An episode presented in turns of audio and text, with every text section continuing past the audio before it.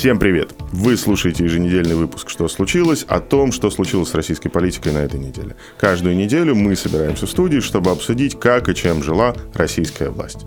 Мы — это я, Андрей Перцев, спецкор «Медузы», который много лет пишет на политические темы, в «Медузе» пишет на них тоже. А я Константин Газа, социолог, журналист, политический обозреватель мы медленно начинаем выходить из зоны политической турбулентности, связанной с протестами, которые всколыхнул в России Алексей Навальный. И должны сказать, что проблема о чем говорить и что делать дальше, это не только наша проблема, но и проблема Кремля. Начиная с декабря все планы информационные заготовки администрации президента идут прахом. Иначе, как там иногда говорят, повестка стремительно стала неуправляемой. Сначала несколько информационных бомб расследований, дочь, зять, друзья, якобы любовница, смазали фон перед пресс-конференцией президента Владимира Путина и помешали ему реализовать довольно важную затею – возвращение президента с карантина к нормальной политической жизни. Затем прилет Алексея Навального в Россию, арест, посадка, массовые протесты. И здесь поплыла повестка уже на 21 год. Власти планировали весной бодро отпраздновать победу над ковидом, показать городу и миру новую экономическую стратегию, которую в какие-то совершенно немыслимо сжатые сроки строчат в правительстве правительстве. Речь идет о том, что готова она должна быть чуть ли не к 1 марта, а начали ее писать всего лишь 1 февраля. И третий, тоже большой политический праздник, который был запланирован на осень, выборы в Государственную Думу, и говорили, что Кремль хочет начать избирательную кампанию сильно раньше. Пораньше, да, чтобы подготовиться, чтобы пораньше как бы Согласовать зачистить. списки, Да. посмотреть, кого брать, кого не брать. Все это сейчас лежит в руинах и дымится. Все это, кроме абстрактных разговоров про повестку, упирается в довольно конкретную вещь. Прошло больше года с момента оглашения президентом Путиным послания о конституционной реформе. Хотелось бы, как я понимаю, выступить с этим посланием в ближайшие несколько недель, может быть, даже до конца февраля. О чем говорить? Есть ли у президента позитив? Поэтому сегодня мы поговорим о том, как власти планируют переключить внимание россиян с митингов, что может войти и что не может войти в послание президента Путина. И, конечно же, под конец на сладкое обсудим войну манифестов и другие трюки администрации, направленные на то, чтобы россияне перестали думать об Алексее Навальном и начали думать о чем-то другом.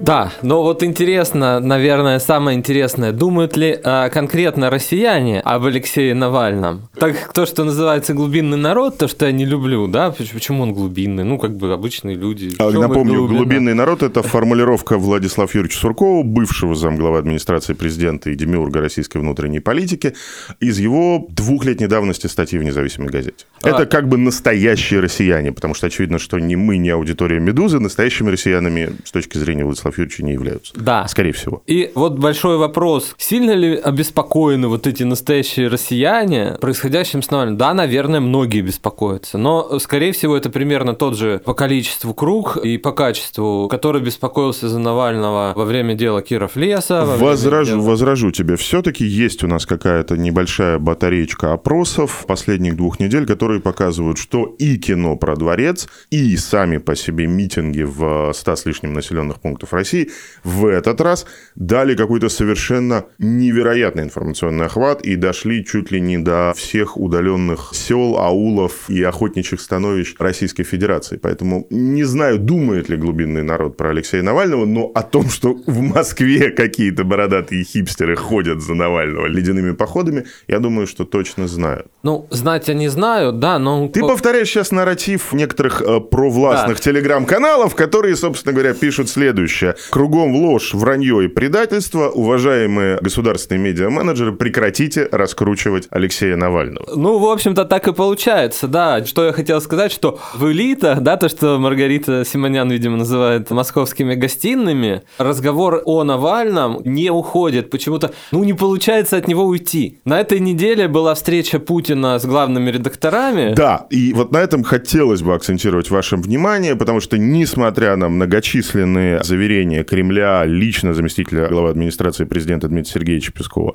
о том, что встреча была плановой, кажется, встреча была не плановой. Придумали ее в пятницу на прошлой неделе, собрали всех буквально сбору по сосенке за два дня, и в течение четырех часов президент Владимир Владимирович Путин разъяснял главным редакторам телеканалов, газет и некоторых интернет-изданий политику партии. Собственно, из так называемых либеральных СМИ там был, по-моему, только Дмитрий Муратов, главный редактор «Новой газеты». И, в общем-то, такое получается то ли проклятие Путина, да, то ли проклятие верхушки, что прекратить говорить о Навальном они не могут. Это эрос Навального. Я бы, да, я бы, есть... я бы так это сформулировал. Я даже не знаю, как бы, ну, вспомни, в прошлом году ведь тоже уже это началось, то есть самыми яркими моментами мероприятий с участием Путина становится Даже не вопрос о Навальном, а ожидание вопроса о Навальном, ну, кто и в какой форме его задаст. В этот раз на встрече с главными редакторами вопрос задал многоуважаемый Алексей Венедиктов, главный редактор радио «Эхо Москвы». Да, что мы знаем об этой встрече? Ну, хотим знать, что нам интересно знать. Ну, только спросили про Навального или нет, да? Еще... Ну, еще хотелось бы знать, спросили или не спросили про журналиста Ивана Сафронова. Ну, не спросили. Но про журналиста Ивана Сафронова президент спросить забыли. Зато руководитель Интерфакса долго спрашивал президента о том, как бы нам более эффективно принимать участие в конкурсах ведомств, поскольку Интерфакс большое информационное агентство, а какие-то, значит, живопырки мешают уважаемому информационному агентству зарабатывать деньги. Вот и такие тоже топики обсуждаются на закрытых встречах с президентом Российской да, Федерации. Да, я даже не знаю, что оказалось-то важнее. Встреча с президентом или как дед подцапался с батей, да? Венедиктов, уже упомянутый главред «Эхо Москвы», поссорился с Андреем Колесниковым, спецкором коммерсанта. Кто произносил фамилию Навальный или не произносил? Вообще долгая история, связанная с тем, что была эта закрытая встреча, потом рассказы о том, что на ней было, полились на ленты буквально всех информационных агентств и сайтов Российской Федерации, и потом все-таки, видимо, было принято решение, что Колесников должен многолетний, персонально закрепленный за Путиным спецкор коммерсанта, должен все-таки написать об этом заметку. Что он и сделал, прекрасная заметка, можно ее на сайте коммерсанта найти. Хорошо, не удалось даже главредов переключить на позитивную повестку. А что вообще Путин может сделать? Да? То есть, куда поворачивать руля? Мое ощущение, что нынешняя ситуация – это абсолютно идеологический лимб. На фоне фильмов про дворец очень сложно использовать ту риторику, о которой мы уже с тобой здесь говорили. Макарошки, uh-huh. баланезы, я защищаю простой народ, цены не должны расти. Где деньги Зин? Где деньги да, Зин? Недавно было потому нас, что да. как бы на каждый следующий «Где деньги Зин» можно снять фильмы про какой-нибудь другой дворец. Да, ходят слухи про резиденцию в Светлогорске, неучтенную. Мы говорим про неучтенную резиденцию. Есть резиденции учтенные и неучтенные. Да, проект написал вот про дачу Брежнева. Э, дача Брежнева, в, купили, дача да. Брежнева в Крыму, которую якобы за миллиард с лишним рублей купили тоже для Владимира Путина. Есть слухи про Кингисеппский дворец и так далее, и так далее, и так далее. Социальная риторика, социальная справедливость, здесь что-то может не поехать. Раздача денег. И раздача денег, это, кажется, пока единственное, на что можно уповать. Та самая очередная серебряная пуля. Получается так, да, что в последний год Кремль, администрация президента, не знаю, правительство, да. Московские Навер... гостиные. Да, ну, наверное, все-таки скорее Кремль. Нашел беспроигрышный способ, как выигрывать выборы. Да, обязательно чего-то к выборам Но не просто, дают. Не, в, не в духе стар, как бы позднего ельцинизма и раннего путинизма, например, починить дороги, а вот буквально Адресно. в кошелек. Да, поскольку, поскольку, конечно, средства доставки бюджетных рублей гражданам значительно эволюционировали, и вообще инфраструктура есть хорошее по этому поводу. Ну и да, еще тебе приходит смс что это вот как бы... От... Зачист... Очень от приятно, Путина, очень да. приятно. Значит, мы подали заявку на госуслуги, и уже раз смс-очка 5 тысяч нам на ребенка пришло. Очень от приятно. Путина спасибо, лично. спасибо, спасибо, многоуважаемый Владимир Владимирович. Но вот сработает ли эта история снова? Смотри, мы этого не знаем. Многие, многие, так сказать, наши с тобой знакомые коллеги из около Кремля, окормляющие, так сказать, администрацию президента, давно ходили и рассказывали про программу программы вроде Bolsa Familia в Бразилии. Это программа регулярных прямых денежных выплат бедным бразильским семьям и так далее, и так далее. И говорили, что вот эта практика, она, в общем-то, не только обоснована, она и политически верна, потому что она позволяет президенту отстроиться от вот этих вот ужасных либералов, которые людям деньги не дают. Либералов там наверху осталось два с половиной человека. Министр финансов Силуанов, глава Центрального банка Набиулина, ну и Алексей Леонидович Кудрин, руководитель А как же сам Путин, главный либерал? Да нет, ты это... видишь, судя по всему, это еще во вселенной Дмитрия Сергеевича Пескова Путин либерал, а сам-то Путин уже давно социалист, буквально с человеческим лицом прямые раздачи денег. Новость, которая тоже... Вообще, надо обратить внимание, большие новости живут сейчас очень странной жизнью. Они всплывают, затем их начинает бурно опровергать сам Кремль, как и вот история со встречей с главредами, как и история с датой послания. Но потом оказывается, что все эти опровержения, в общем... Мало чего стоят. Мало чего стоит. Это была такая дымовая завеса, а деньги, послания и так далее, на самом деле все будет примерно так, как написано. Написал об этом Рейтерс, кажется, в ночи источник агентства в правительстве рассказал о том, что готовится программа в объеме около 500 миллиардов рублей, от 500 до 700 миллиардов, это примерно сопоставимо с объемом прямых социальных выплат на детей в 2020 году. Вот ковидных, так сказать, карантинно-ковидных выплат. Но непонятно, как эти деньги доводить, кому их давать и куда они должны пойти. Через сутки Кремль, конечно, Кремль, конечно же, это опроверг. Более того, источник сказал буквально прямым текстом, что нас, правительство, просили найти эти деньги в связи с э, предстоящими выборами в Государственную Думу. Проблемка. Кроме того, что эти деньги должны немножко успокоить, не знаю, глубинный народ или наоборот нас, э, народ не настоящий. Есть и другая идея, которая стоит за раздачей этих денег. Идея, связанная с тем, что российская экономика оказалась в очередной раз в ситуации, как это называют в правительстве, ножниц. Цены растут, инфляция номинальная и реальный ценник в магазинах уже тоже не очень сходятся, хотя и номинальная инфляция довольно быстро растет. Ну, знаешь, печально ходить в магазин. Печально, печально, время, печально, да? печально. Смотришь? Да. Огурцы 170 рублей, самые дешевые дешевые. Ну, пачка пельменей дешевле 200 рублей я не видел. А те, которые, ну, считаются престижными... Ну, можно есть. Да, они, они стоят вообще по 500 рублей за пачку, это довольно дорого. Слушай, а интересно, сколько макарошки-то по-флотски стоят сейчас? Ну, давай как-нибудь мы в студии соберемся просто и приготовим, да, специально для многоуважаемого руководителя государства. Так вот, цены растут. Это видят все, это видит даже президент. При этом я напомню, что с 2014 года Российская Федерация находится в состоянии постоянного, перманентного падения реальных доходов населения населения. Да? То есть реальные доходы населения падают 6 лет. Некоторые экономисты говорят, что уже 8 на самом деле с 2012 года. Это были, кстати, тоже год пиковых социальных выплат в связи с выборами президента Российской Федерации. Поэтому эти 500-700 миллиардов рублей должны стать не только политической морковкой для возбужденных граждан, но и некоторым стимулом экономического роста. Потому что никаких других стимулов экономического роста нет. В связи с этим в правительстве сложилась интересная коллизия. Многочисленные телеграм-каналы, известные своей любовью к премьеру Мишустину, начали писать о том, что министр финансов Силуанов вот-вот-вот-вот буквально уже должен уйти в отставку. Нехороший человек. Да, это тот самый человек, который не хочет искать 500-700 миллиардов рублей для того, чтобы помочь российским гражданам. Но никакой отставки не случилось, и, насколько я понимаю, Антон Германович Силуанов чувствует себя хорошо и прекрасно прекрасно как бы понимает, что не премьер будет отправлять его в отставку. Будет такое случиться. Деньги Мишустин которого мы потеряли на месяц в связи с а, Протесты. утратой контроля над повесткой и протестом. Он старался не светиться максимально. Кстати, как и Собянин. Ну, тут не знаю. То есть Мишустин-то движется по прежней траектории. И мы бы, наверное, не будем Хорошо, давай, давай, обсуждать... давай расскажи, расскажи, как ты видишь траекторию движения Мишустина. У нас есть некий тур Мишустина. Мишустин тур. Э, да, который, в принципе, в прошлом году мы могли там проследить, могли это даже и обсудить, и обсуждали, я думаю, мы это по-моему, обсуждали, обсуждали, обсуждали. У Влада мы это обсуждали. Да, как его самолет заступил дорогу, значит, гражданскому самолету, как он говорил министру, гордишься, кайф, там, вот такой хороший человек, да. Душевный человек. Душевный, хороший мужик. Тут под Новый год он девочке подарил синтезатор, да, там, меня Миша зовут. Обсуждали, да. обсуждали. Вот это мы обсуждали. И, в принципе, та же история, да, вот что у нас есть наверху вот такой мужик. Альтернатива. Да, некая альтернатива президенту, который сидит в бункере и вообще уже говорит какие-то странные вещи про макарошки, непонятно что. Он съездил в СКФО. Кавказские регионы — это регионы бедные, то есть это э, вот территории, которые вроде голосуют-то неплохо, но вот вот у людей с деньгами наоборот, как бы не очень, да.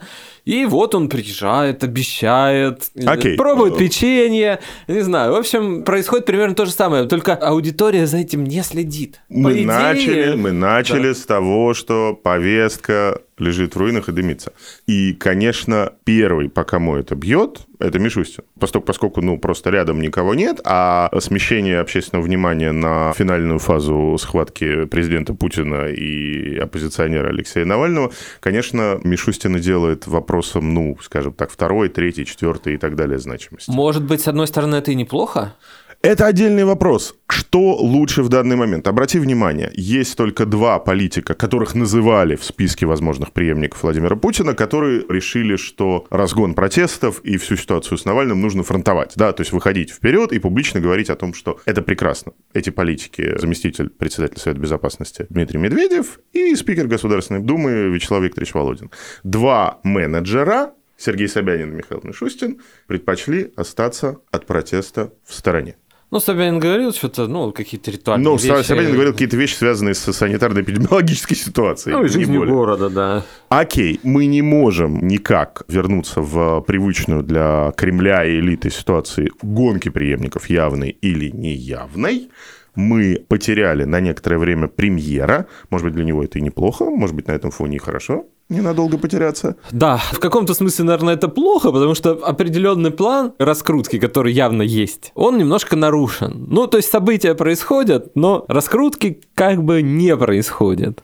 Окей, тогда давай зафиксируем на уровне текста послания. Первое. Мы понимаем, что сообщение о любых больших финансовых раздачах будет означать небольшую аппаратную победу Мишустина если президент скажет, что правительство нашло деньги, даже если эти деньги будут как бы приклеены президентом на себя, мы все понимаем, кто на самом деле дубинкой выбил их из э, Министерства финансов. Ну, новости, да. Мишустин поручил. Мишустин поручил, как Минфин это раньше нашел. Было, да. А, или, как говорит сам э, Михаил Владимирович на встречах с Владимиром Владимировичем, принял Владимир Владимирович есть.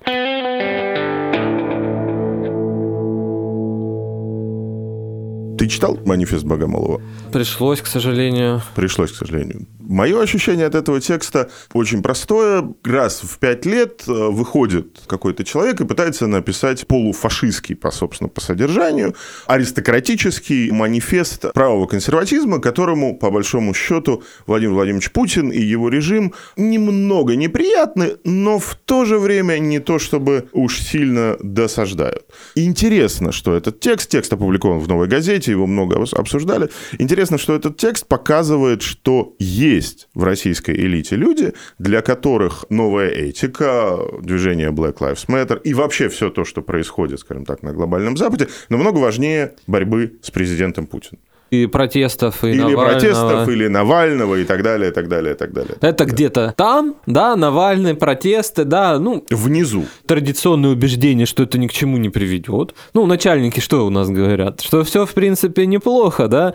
Что люди голосуют за Путина, большая часть, а эти ходят, ну, ходят, Ну, да? хорошо, ну, знает 70% Ну, не сходишь. россиян про митинги в поддержку Навального. Не одобряют же. Ну, и слава богу. Ну, вот единственное, наверное, в бар не сходить, перекрыт центр. Иногда, да, бывает, да, проблема, проблема. Да. Ну, это можно потерпеть, потому что у нас за слова All Lives Matter никого не увольняют, э, не отчисляют. Да, это вот Богомолов прямо признался в интервью Медузе, нашей спецкорреспондентке. Да, да, на сайте Медузы, Рейта. да, да, да, почитайте, это тоже документ большой исторической значимости. Кроме того, что текст Богомолова показывает, что ну с какими-то азами политической философии 20 века человек не знаком, например, явно книжку «Диалектика просвещения» он не читал, и о том, что то, что называют цивилизацией нацизма, в каком-то смысле можно интерпретировать как вполне логичное развитие просвещенческого проекта, он не в курсе, как бы это неинтересно, зачем об этом знать.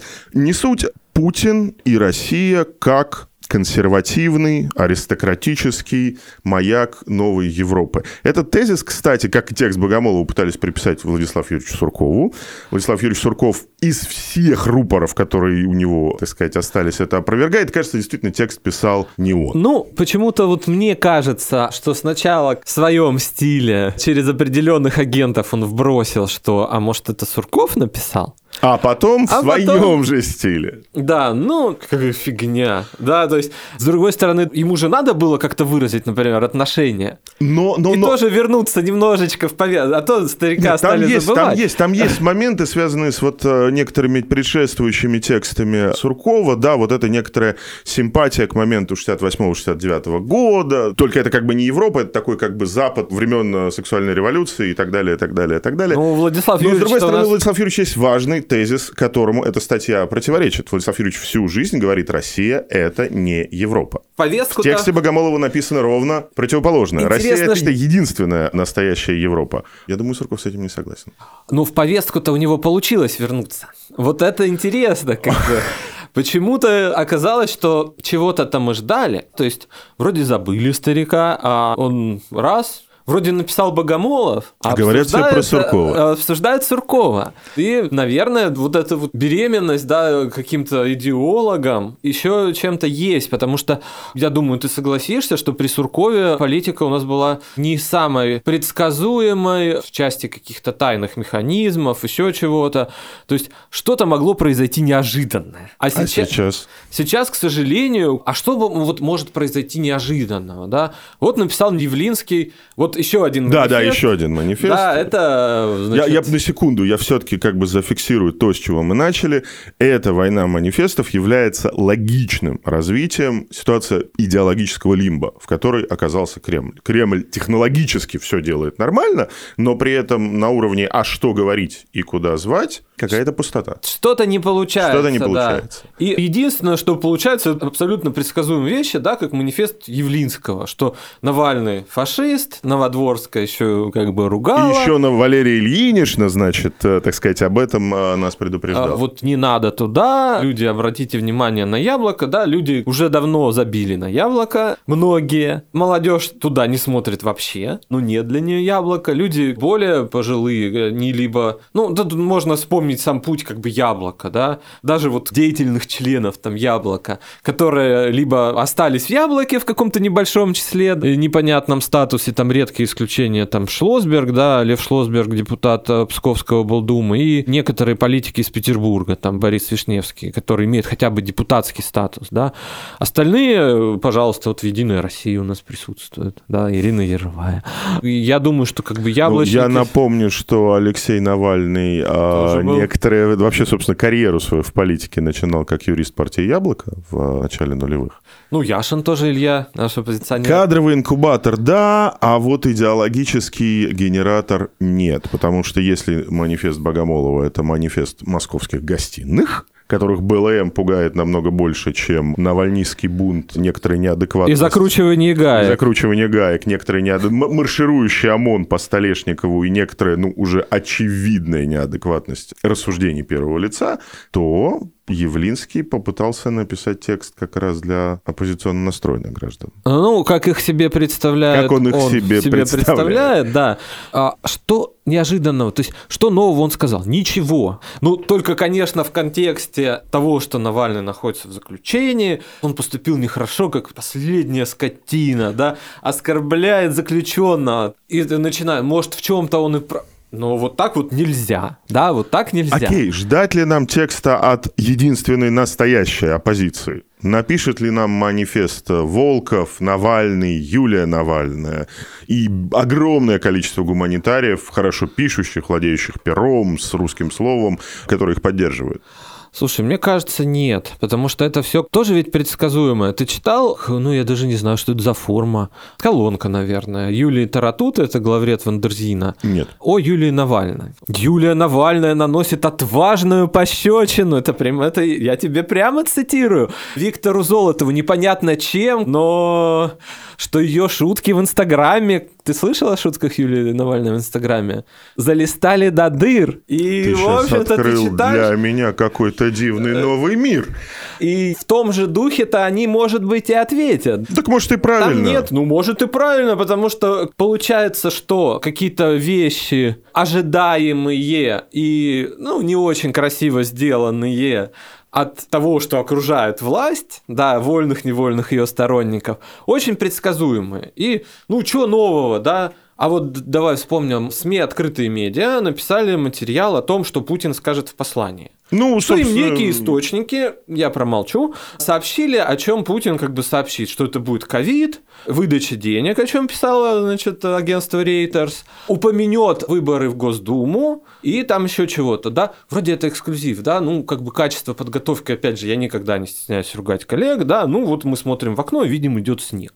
Конечно, Путин будет говорить о ковиде, потому что в послании обозревается то, что произошло в прошлом году. Что произошло в прошлом году главное? Это пандемия, да? Ну, восстановление экономики, да, он об этом говорит и много говорит. То есть это предсказуемо. Какие блоки будут в послании, мы вам уже рассказали. Как и открытые медиа, как и некоторые другие СМИ. Вопрос в другом. Вопрос, с которого мы начали. Идеологически это будет попытка повернуть в сторону социального государства. Это фракция, которую возглавляет Мишустин. Там же сидит государственник, первый зам Мишустина в правительстве Андрей Ремович Белоусов, один из крупнейших наших экономистов, без шуток.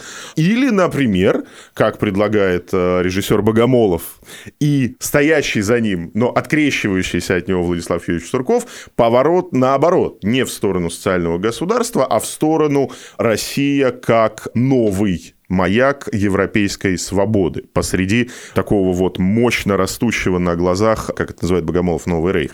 Это развилка, это интересно.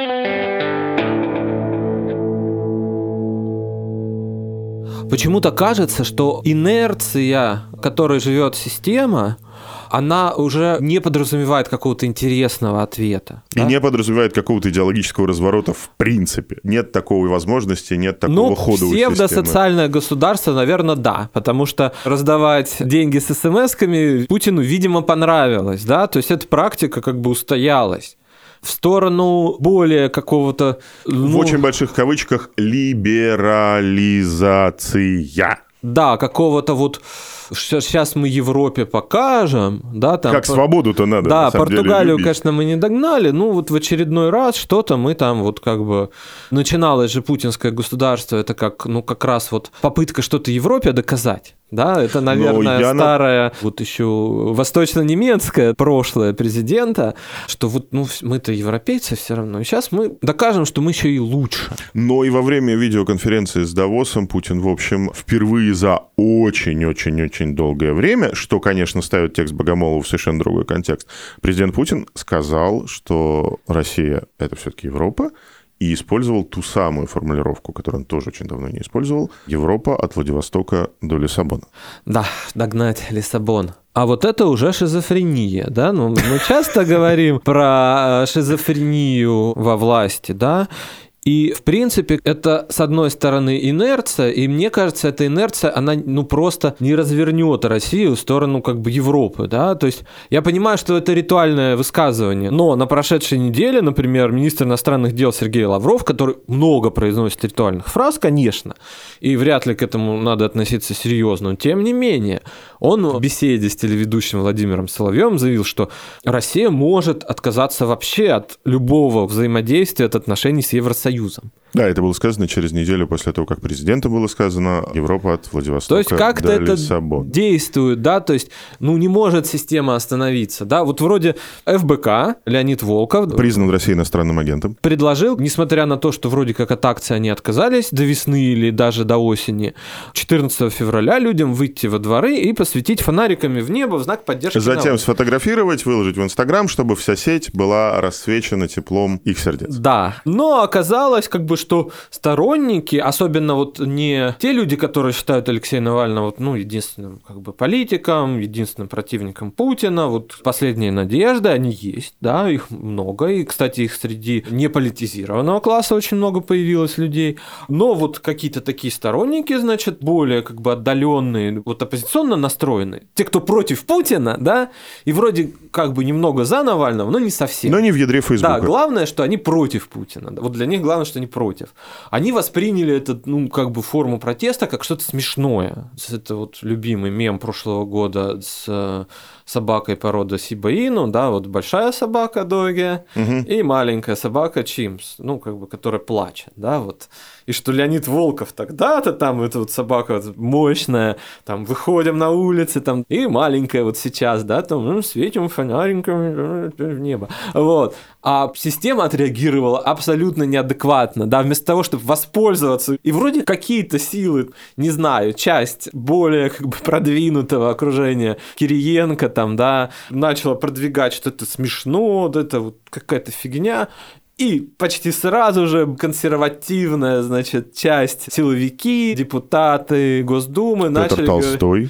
Ну, вот Петр Толстой, это, конечно, интересно. Это же Собянинский, как бы. Да-да, Петр Толстой сказал, что в годы войны в Ленинграде во время блокады бомбежки, да, наводили немецкие бомбардировщиками зелеными фонариками. Это дело несколько историков проверили. Как бы в пропаганде советской такой миф был, но вот так, чтобы вот кого-то конкретно НКВД или СМЕРШ в городе Ленинграде взяло за одно место с э, зеленым фонариком, нет, таких сведений. Ну, в общем, да, как бы снова оскорбляют фонариками ветеранов.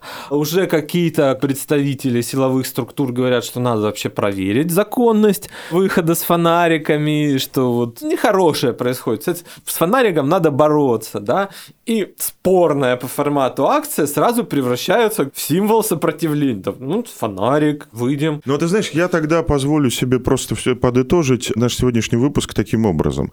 И неадекватная реакция на фонарики, и сами фонарики, и вообще вот эта ситуация, в которой политика, осознанная политика и со стороны Кремля, и со стороны оппозиции может быть только реактивной, то есть реакцией на действия другого.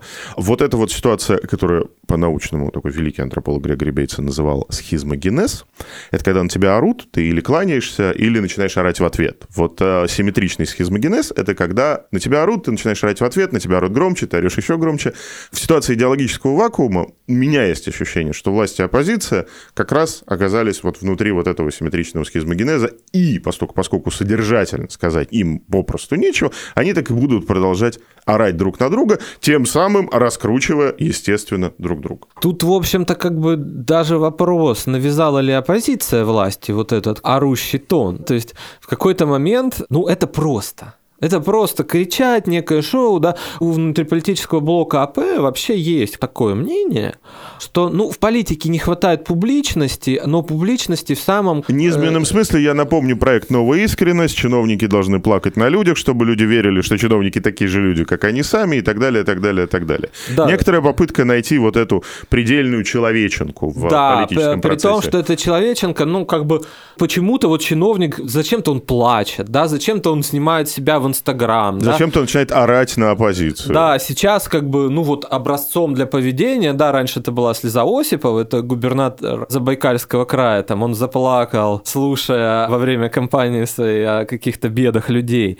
Да, вот сейчас это Инстаграм в Рио главы Белгородской области Гладкова. Это приближенный правой руки Сергея Кириенко, главы э, управления по госсовету Александра Харичева.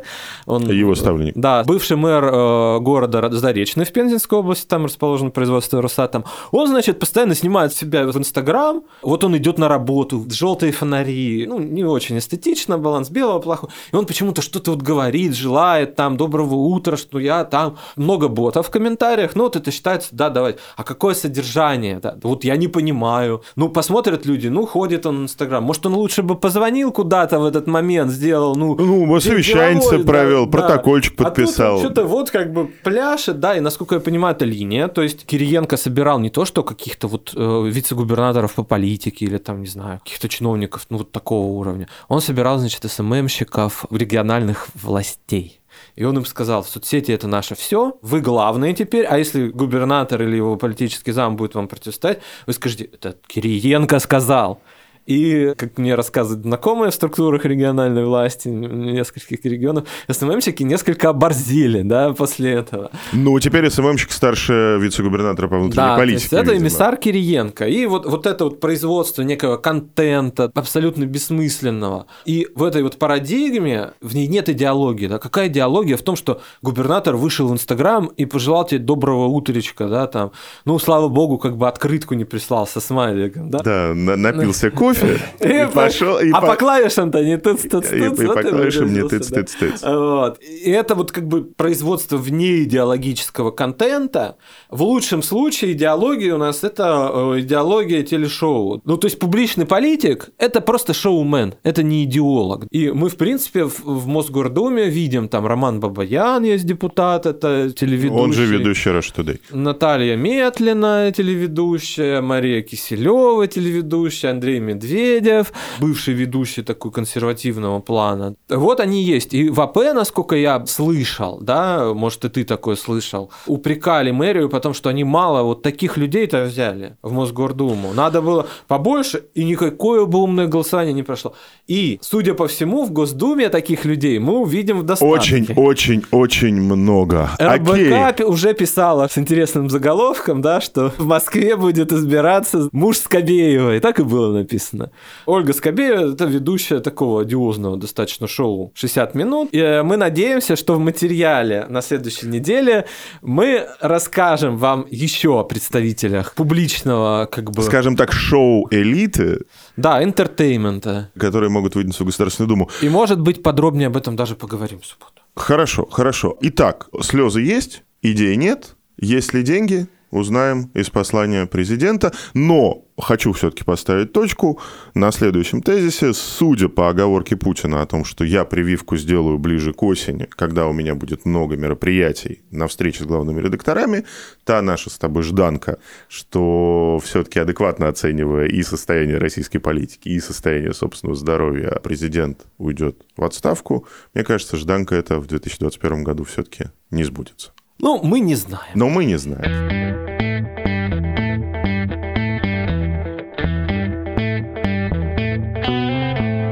Спасибо. На сегодня все. С вами были Андрей Перцев и Константин Газа. Вы слушали субботний выпуск «Что случилось с российской политикой» на этой неделе. Мы выходим каждую неделю по субботам. Подписывайтесь на нас на всех стриминговых платформах страны и мира. Пока ждете наш следующий субботний эпизод, слушайте ежедневные выпуски «Что случилось с Владом Гориным». На этой неделе Влад говорил с общественным деятелем Мариной Литвинович о том, что происходит в спецприемнике в Сахарове. Условия содержания там не просто ужасные, а на грани с бесчеловечными и буквально, то есть буквально пытки. В пятницу писали о том, что у Сергея Смирнова, главреда медиазоны, резко поднялось давление, опасно поднялось давление, потому что днем в камере больше плюс 30, а ночью они выключают отопление. С этим, понятно, надо что-то делать. Мне очень понравился выпуск про Иран, потому что всегда нужно иметь какую-то сравнительную перспективу, чтобы понимать, где находишься и куда идешь. Ну, и я бы посоветовал почитать э, в политическом контексте два материала на «Медузе». Это интервью. Это интервью Светланы Рейтер с Константином Богомоловым. Уже говорили о нем? Да. И, наверное, стоит обратить внимание на финал, потому что Богомолов говорит, что нас еще может ждать нечто большее, и об этом мы тоже, скорее всего, поговорим э, следующую субботу. И мое интервью с Захаром Прилепиным. Твое интервью с Захаром Еще Прилепиным одним, прекрасно. кстати, шоуменом. Еще одним шоуменом, еще одним из э, лиц, вероятных, возможных, следующей Государственной Думы. Пишите, что вы думаете о нас, предлагайте темы, задавайте вопросы по электронной почте, подкаст собачка медуза.io. Пока-пока. Пока.